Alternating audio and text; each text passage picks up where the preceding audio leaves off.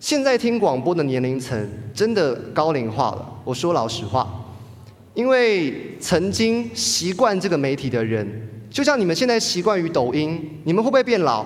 会变老。有一天六七十岁的时候，别人就会笑说，抖音都是老人在看的。你相不相信？有一天新媒体就会变成传统媒体，但是传统媒体会永远存在。传统媒体会永远存在，这就是为什么我要做广播的原因。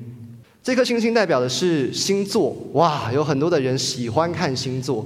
你是什么星座的啊？狮子座的，骄傲自大，狂妄，不谦虚啊，一样的意思啊。我个人狮子座的啦，希望没有冒犯到各位。呃，有些人看上升星座的，我觉得星座是一个很好热络的话题。当你在聊到你有兴趣的话题的时候。你的眼睛其实是会闪亮的，会发亮的。所以这个灯泡代表就是说，你跟这个人在聊天的时候，你要观察这个人对你的哪一个话题特别有兴趣。他可能特别喜欢打高尔夫球，你就跟他多聊一点吧。接下来要进入正题了。今天很荣幸的有四十分钟的时间，不长不短，跟各位分享一些关于我自己在广播电台的经历，还有一些我关于梦想的看法。在媒体的圈子里面分成两大块，一块叫做目前，一块叫做幕后。幕是布幕的幕，就是这个红色的，什么意思？像我站在这边，其实就算是一个幕前人物了。有没有看到我今天麦克风上面绑了一个无线麦？因为我那边的我的手机正在同步录影，今天非常荣幸可以在这边跟大家录影。我算是目前的人，此时此刻。但其实，在我今天进来五育馆之前，彩排的时候，有很多的人员帮助我调整麦克风，帮助引导各位进场。像是刚刚呃很多老师要管理秩序，这一种在业界里面帮助舞台上面的人的人，叫做幕后人员。简单的分类跟大家讲一下。跟大家分享几个我做的目前跟幕后的工作，其实两块我都有一点涉猎。左边这一张照片是我我本人，当时我是担任一个编剧的角色，我在跟导演讨论说，待会的演员情绪该怎么下哦。然后我也担任过剪辑哦，我当过一个英文教育频道的制作人，我相信大家应该是没有兴趣啦。可是当时。可是当时，这是我一个很重要的工作，我必须要学会上字幕，要上双语字幕，要学会调色，就是你拍出来的影片，可能脸是暗暗的，可是女生都不喜欢脸暗暗的，所以我就要帮她调亮一点，调亮一点。我也要同时学会怎么样控制声音，声音太大我要拉小，声音太小我要拉大，这是最基本的，在剪辑这个工作上面我要学会。第三个选角哦，这个比较抽象一点了。下面一起选角，选角就是好比说最近很夯的一部电影叫《月老》，你可以想象两年前他们还没拍摄之前，他们要做的第一件事情可能是什么？写剧本。第二件事情就是要去找角色啊，去敲看看哪一个人是适合男主角的。他可能就想说。我需要一个人，嗯，高高的，高高的男生，瘦瘦的，要长得秀气秀气的，而且要有知名度。诶，可能是长得这个样子，但是选角人员呢，就必须要帮他找出来。诶 m a y b e 柯震东很适合哦。诶，可能女主角王静很适合哦。选角就是做这样的工作，我也担任过。最后一个呃电视节目制作，这都是幕后的范畴哦。右边这张图片是最近一个很流行的 R&B 女歌手，她叫做黄伟星 Hazy。当时她来我们的世新电视台宣传，我就帮她做了一档节目。这档节目呢，就是让他上来唱唱歌、玩玩游戏、做专访。这是我当时的职业。后来我就慢慢的往幕前迈进。首先我第一个尝试的是。平面模特，左边这一张是我，右边也是我，可是发现说妆容有很大的差异。左边那边我穿的衣服是我设计的，因为我是一个很喜欢发挥创意的人，所以我就自己当模特去拍了一些照片，在九份老街。右边这个是我去参与我朋友的时装走秀，是真的要这样走来走去的哦，这样子要走来走去，会有灯光，会有干冰的那一种。当时我。挑战了人生第一次的北极背装。有看过北极背吗？就是那个旁边整个是粉红色。其实我的眼影啊很夸张哦，当年那个眼影根本就跟唱京剧的一样。好，把它跳过。后来呢，我是一个很喜欢表演的人，我发现，哎，我的声音还不错听，不难听，所以我就去学唱歌。右边是我现在正在最近在忙的事情，我明年要发专辑，所以我最近在进行创作，我在录音，常常进出录音室。啊，给大家看一下，那个录音室上面有两只麦克风，右边那一只，简单科普一下，它叫做 U 四七，那一只将近五十万，很恐怖哦。左边那一只呢，呃，U 八七也是几十万上下的，所以代表说，我在这张照片里面，如果不小心撞到，我一辈子就拿去赔钱了。OK，好，往下看，后来呢，我又接触了演员。演员是一个目前的行业，也是大家最喜欢看的。哇，男主角是谁？长得多好看！可是你看我左边这张照片，你觉得好看吗？有人猜出这是什么角色吗？乞丐，没错。那有人知道这是在哪边拍的吗？好，爱买后面，爱买后面有很多破破烂烂的纸箱。当时为了导演一个取景，导演的一个突发奇想。那我刚好是剧组人员，没有人要演乞丐这个角色，我就说那我来演吧，我来演一个最帅的乞丐，好吗？导演就逼不得已让我演这个角色。呃，右边这个是我呃在大前年哇好久以前接的一个圣诞舞台剧，它是必须要像是优良生一样载歌载舞的。好，当时我接完这一档戏之后，我就发誓。我这一辈子再也不接音乐剧了，因为太累了，每周都要彩排。其实音乐剧是最累的，因为它必须要参与每一个细节，包含灯光，包含走位。你可以想象一个小时的剧场里面有多少的点是需要确定好，我要站在这个地方，我才能够对这边的观众讲台词吗？啊，太累了。可是人呐，就是反反复复，就是善变。我今年又接了音乐剧，我十二月又要再去演一场，所以最近也是在疯狂的彩排当中。这是最近在做的事情。最后，我们要回到我的专业，活动主持跟电台主持。哇，这一块我就想要跟大家多分享一点了。主持分成两种，一种是现场的，就是我站在你面前。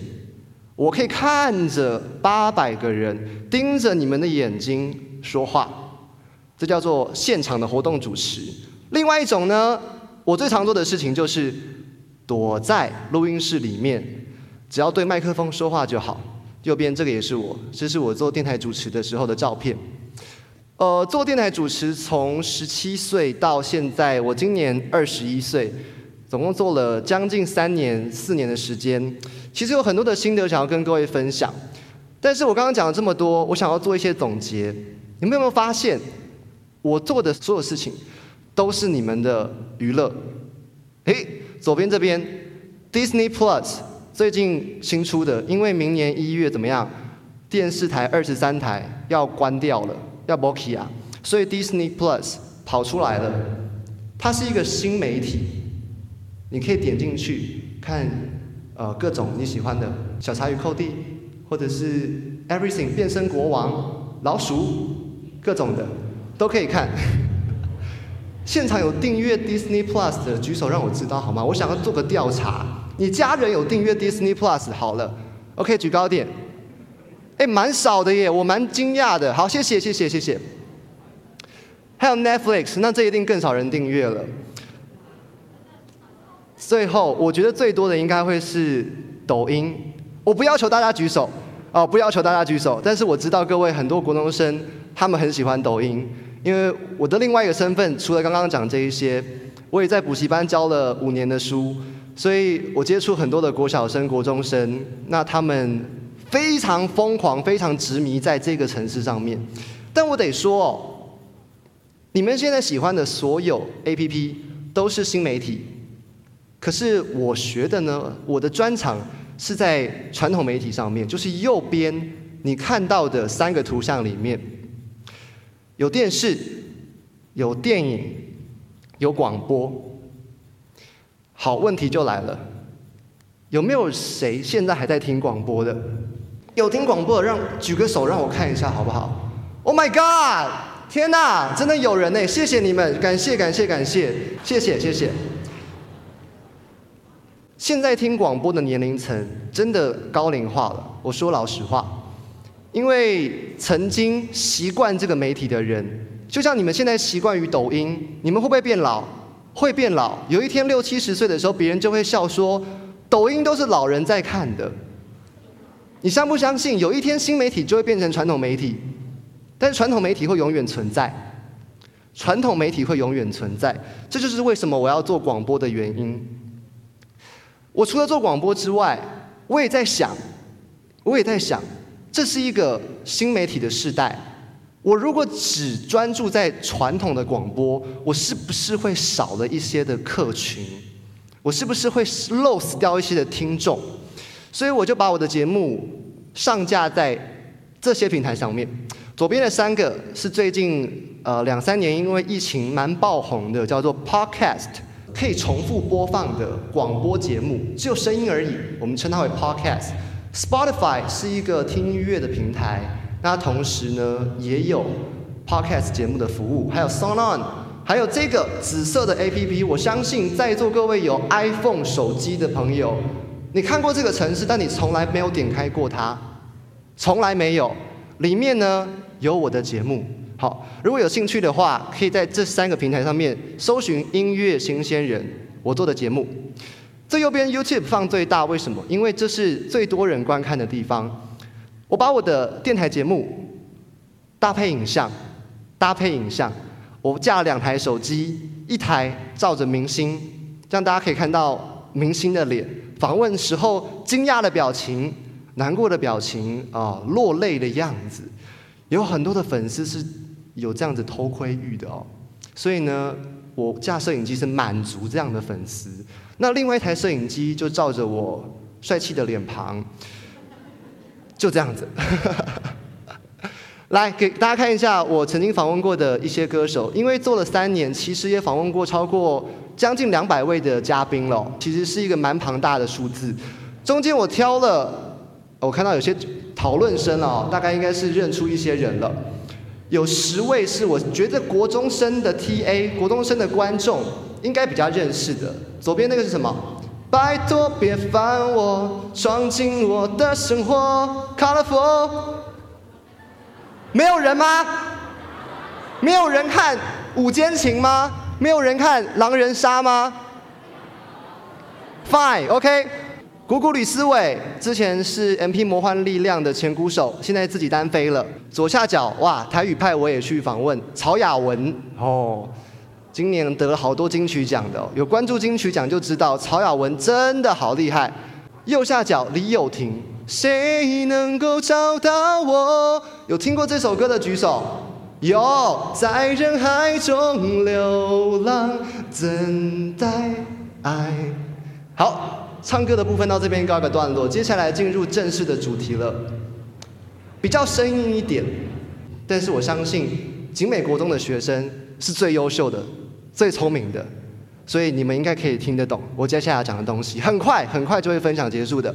当主持人，其实第一件事情我们要先搞清楚自己的角色、自己的身份是什么。我会用几个很常见的角色跟大家形容。第一个，厨师。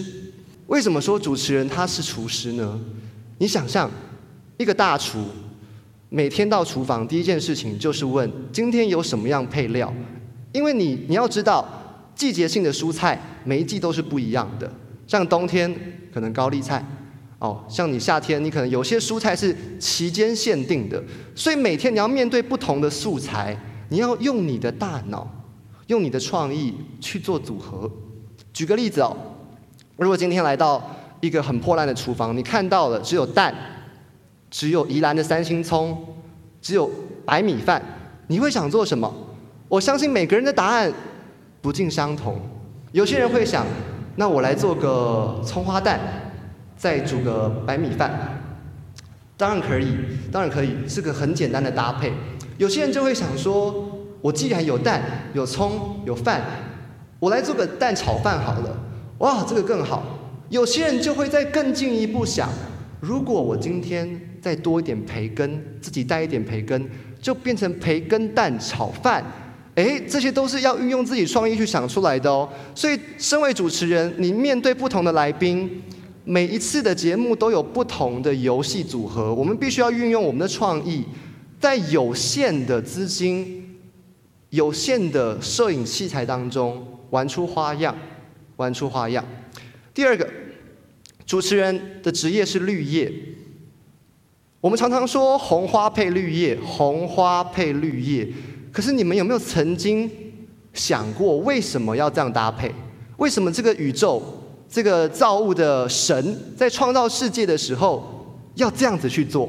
意义是什么？有人就说啦，其实呢，玫瑰花很美，对吧？可是如果它只有花瓣的时候，你想象那会好看吗？好像一个人没有穿衣服一样，不大好看吧？对不对？可是，如果今天加了绿叶去衬托它，是不是就变得更美？所以，主持人的职业呢，就是在一个节目当中，你是这个节目的主人，你邀请来宾来节目聊聊天，你设计游戏，但是其实这个节目的主角是你的客人哦，这是一个很酷的想法哦。所以，你想看看，如果今天你邀请朋友来你家。你一进来当然是热情的款待他，邀请他来嘛，对不对？那你不可能一进来就说坐下，想尿尿跟我讲。如果我说不要，你就不能尿，可以这样吗？可以吗？没赛嘛。所以当主持人，你当然就是要客客气气，但是也不是相敬如宾，因为主人永远是最热情的，主人永远不是主角，主角是你的来宾。第三个。主持人的角色很简单，告诉大家就是翻译员、翻译官。你会说，我的生活当中，我才国中一二年级，我根本对翻译完全没有兴趣。可是你要知道，你看不看《哈利波特》？你看不看那些外国的影剧？你在看电影的时候，需不需要字幕翻译？有人跟我说不需要字幕翻译的吗？我觉得也很棒，你英文很好，很棒，或是你会其他的。法国法语，然后这个很厉害。可是其实呢，我们一般的人，包括我在内，我是一位英文老师，连我都要看英文字幕了，我都要看中文字幕了。我必须要有两行字幕在那边，我才看得懂这个电影在讲些什么。因为有太多的生活用语是美国道地的，可是台湾没有人在教。哦，那这怎么办呢？就需要一个翻译官了。所以我刚刚讲到的《哈利波特》电影。小说都需要什么？都需要翻译。他翻译完，你才能够懂得他讲的是什么。但是主持跟翻译有什么关系？有什么关系？好好妙！一开始我接触这个行业的时候，我的前辈告诉我，你是主持人，你也是翻译员。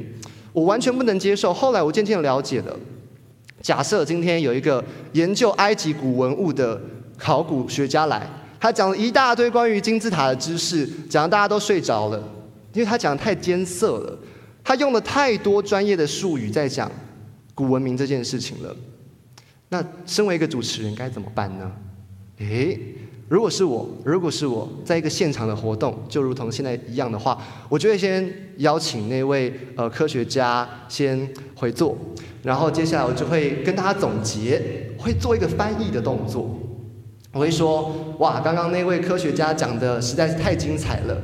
那刚刚为大家解说了金字塔啊，原来可能是外星人盖的，原来可能是埃及那边有很多的河流，可能是用河流把石头运过来的。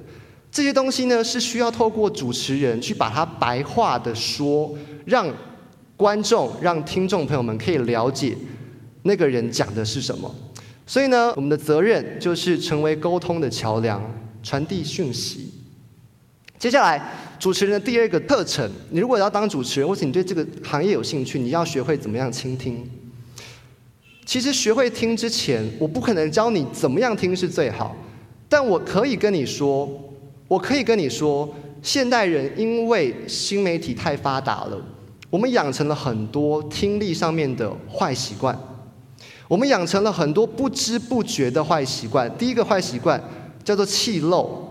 哇，又是一个很生硬的名词，就容我来为大家翻译一下。气漏的气是器皿的器，我们想象你的耳朵，你的 ears 是一个杯子，好，是个杯子。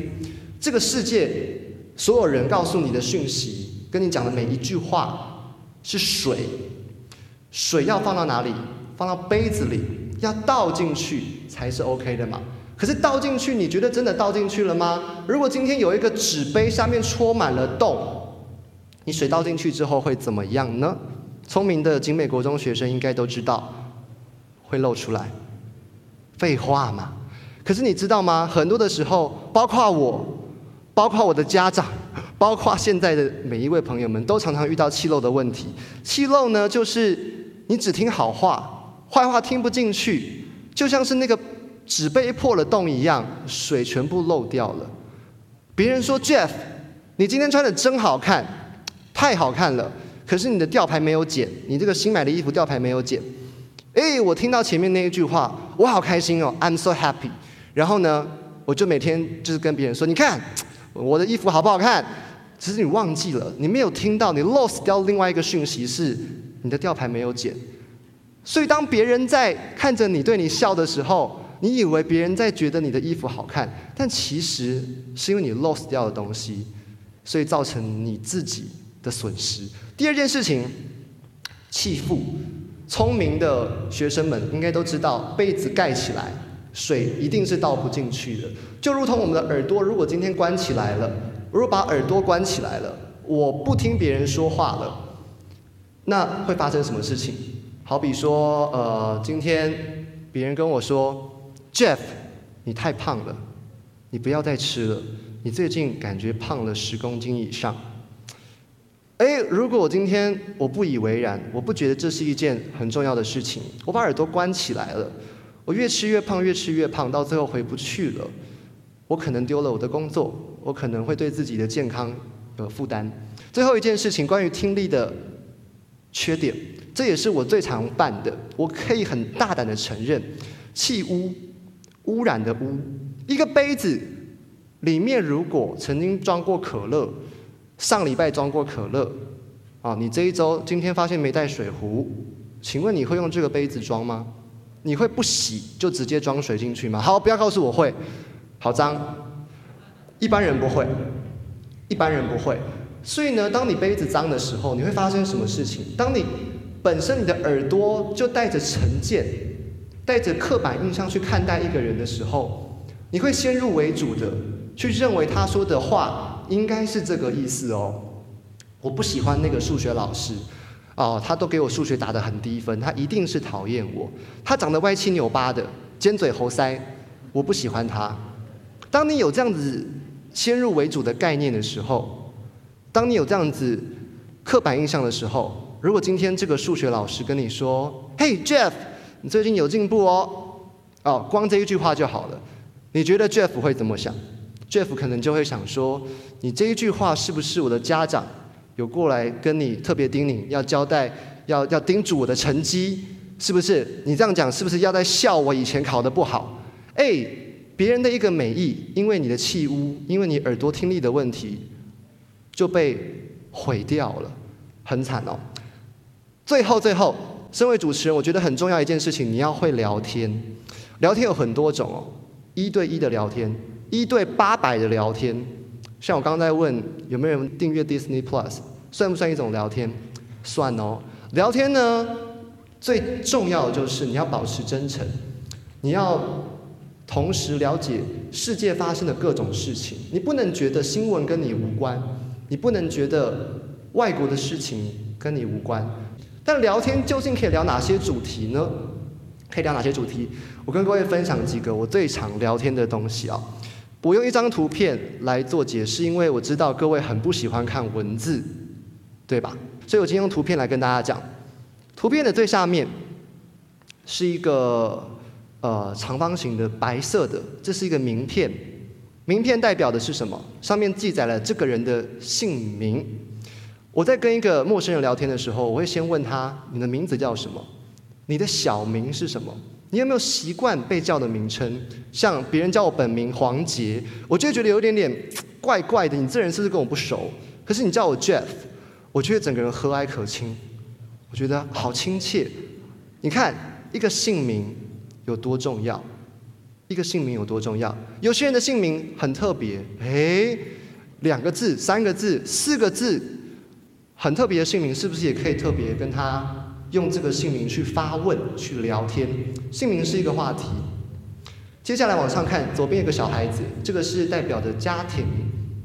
每个人都有家人，都有亲人，所以我在邀请来宾的时候，我可能会稍微问一下说：你有几个兄弟姐妹？哦，可能有六个姐姐，一个哥哥，那蛮多的吼，对不对？那我可能就可以跟他从这一块多聊天，说，哎，你们吵架的时候谁会当和事佬啊？这种都可以聊天。家人、家庭是一个聊天的地方，一个聊天的话题。右边有一栋房子，很明显代表的是你住的地方。你们现在是国中生，比较少人是搬离自己的家乡来到台北住的，但是呢？在大学生在出社会之后，有很多的人是搬离家乡去工作的，去追梦的。所以有可能他现在住在台北，可是他家乡在台南，你就可以跟他聊台南的故事。哦，我喜欢吃台南的哪一个小吃？我好喜欢台南，因为那边有好多美丽的古迹，有赤坎楼，还有很多被逛到烂掉的观光景点。家乡就可以聊很多东西了。不要怕尬聊，这一张图可以帮助到你们。你们这么聪明，把它背起来，对你一生受用，真的，一生受用。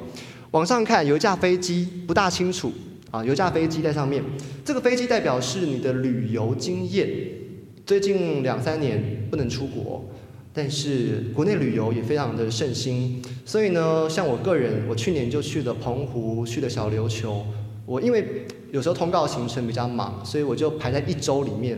我先去澎湖，回台北之后，隔天再去小琉球。哇，当时这个旅游经验对我来说是很难忘的。所以当别人跟我聊到旅游的时候，我会跟他分享这件事情。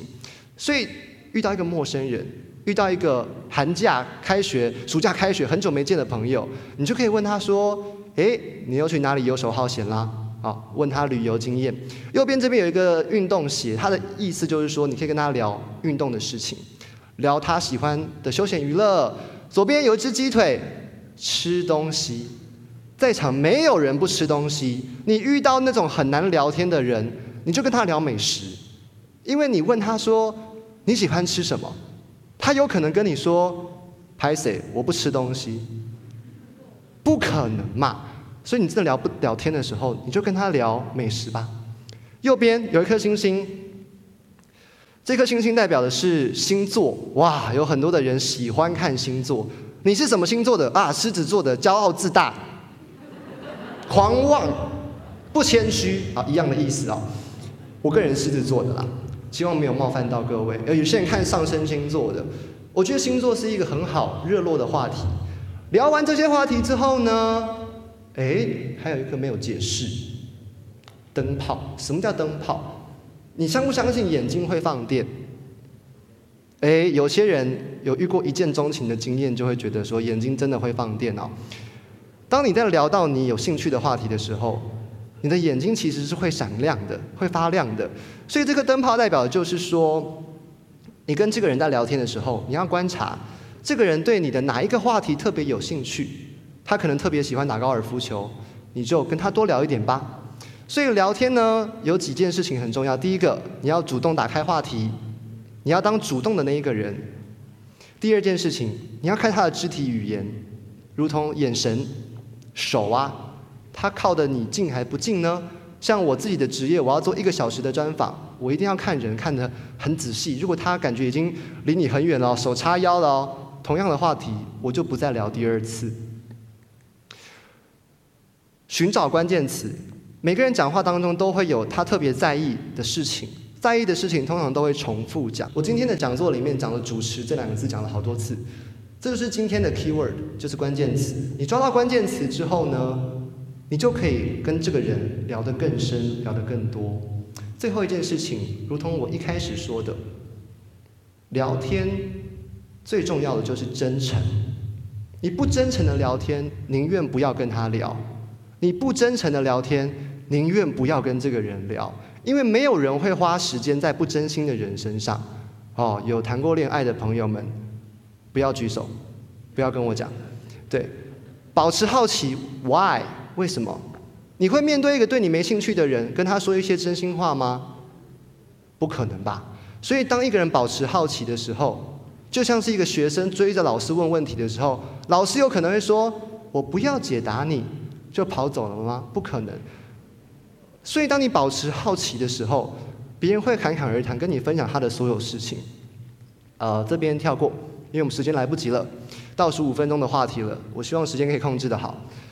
我觉得追逐梦想呢，这件事情是需要信心的。信心的英文叫做 faith，它有两个意思，一个叫做信念，一个就是信心。信念是什么？信念是一个意念，你把你的生活重心寄托在上面。举个例子，我喜欢环保，所以因为环保的缘故，我愿意使用环保筷，而不是免洗筷。因为环保的缘故，因为这个信念，所以我愿意忍受纸吸管软趴趴。这是我坚持在环保上面的一个信念。信念对于梦想是非常重要的。你相信什么？你可以相信一件事情、一个主题、一个概念、一个理论、吸引力法则，或者是 anything 各种心理学的各种学派。你可以选择一个相信，但你也可以选择相信自己。相信自己的力量是大过于所有人的，因为当你都不相信你自己的时候，没有人会相信你，没有人会把工作交给你的，不可能的。在美国西部的一个小镇，他们已经有好几年都遇到干旱了，于是当地的神父、神职人员呢，就召集了所有的村民，说：“我们来一个祈雨法会吧。”还记得前半年台湾也办了蛮多场祈雨法会的哦。他们就在教堂里面召集了所有的人，开始要祈祷。这时候牧师就说了：“哎呀，现场的观众朋友们呐，你们太可惜了，太可惜了。今天只有一位小女孩，坐在最后面的那一位红色衣服的小女孩，红衣小女孩，她今天让我最感动。为什么呢？因为各位啊。”是来这边祈求上天下雨的，可是只有这一位小女孩，只有这一位小女孩是她真的带了雨伞，她相信真的会下雨，她有行动做出来，他用行动证明他的信心。所以哈，我觉得在国中开始梦想萌芽的阶段，你要用行动去证明你的信心。好比说，你觉得你自己可能有一点点绘画的天分。你的行动可能会是什么？可能会是老师问班上有没有人愿意参加交通比赛的漫画哦，别人都不想参加，可是你愿意举手，我可以。你说这句话的之前，你说你可以，并不是因为你觉得你百分之百可以完成，而是因为你相信你自己有八成、有七成的把握是可以做到的。有两只骆驼。这是最后一个故事了，请容我一点时间。他们在聊天，大骆驼跟小骆驼，小骆驼是他的儿子，儿子就问妈妈说：“妈妈，我们的眼睫毛为什么这么长？”妈妈就说：“哎呀，傻儿子，那个是帮你挡风沙的，在沙漠里面好多的风沙。”哎呦，小骆驼更好奇了，他就又问说：“哎，妈妈。”我们的蹄子，我们的脚为什么这么大一只？他说：“哎呀，傻儿子，那个是踩在沙漠里面，让你不会陷下去的。”哦，小骆驼更好奇，他说：“哎，妈妈，那我们背上面这个两个凸出来的山峰是什么东西呢？”妈妈就又回答了，她说：“这个是储存水分的，让你在沙漠里面不会渴死。”讲到这边，应该很多人听过这个故事了。我要讲故事的结局。最后，小孩又问妈妈说：“妈妈，既然我们拥有这么好的一个设备，这么好的一个天赋，为什么我们还待在动物园里面？Why？为什么？这原先是一个很老旧的笑话，老到我都觉得不好笑了。可是，如果今天不好笑的笑话，我何必要在这边浪费大家的时间讲呢？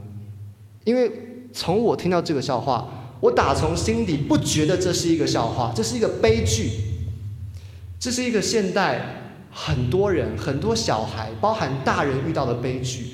你有很好的天赋，你知道自己喜欢什么，可是你不愿意去做，你不敢去尝试，因为你的家人说你好好读书，因为你的家人说你要做医生，你家人说你要学商，你就只能够顺着这一个很强烈的别人的意念而改变了自己的信念，改变了自己的天赋。我认为这个是不值得的，需要考虑的。请你善用你的天赋。在座的各位有很多的学生，非常的聪明，有可能是数理很聪明，语言很聪明。你也许未来可以当个作家啊，谁说不能当作家？对不对？善用自己天赋非常重要。你如果有一台 iPhone 十三 Pro Max，你会拿给阿妈用吗？不会嘛？你想象你自己就是那一台 iPhone，你是最高级的智慧型手机，你有最高级的智慧。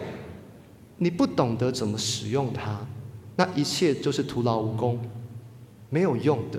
阿妈不会用相机，他就算知道这个相机再好，他也只是拿来拍花花草草。可是如果今天你懂得善用这一台 iPhone，你可以用这台手机去创创造出一个节目。我的节目都是用手机录的，因为这个节目我认识到很多很重要的人，有这样的机会可以来到这边跟我的。呃，家人们分享，我的讲座到这边告一个段落。最后鼓励大家，祝福各位可以成为一位有信心而且有行动的人。我是 Jeff，如果你对我的演讲觉得还不错的话，欢迎到我的平台上面追踪我、认识我、更多了解我。谢谢各位。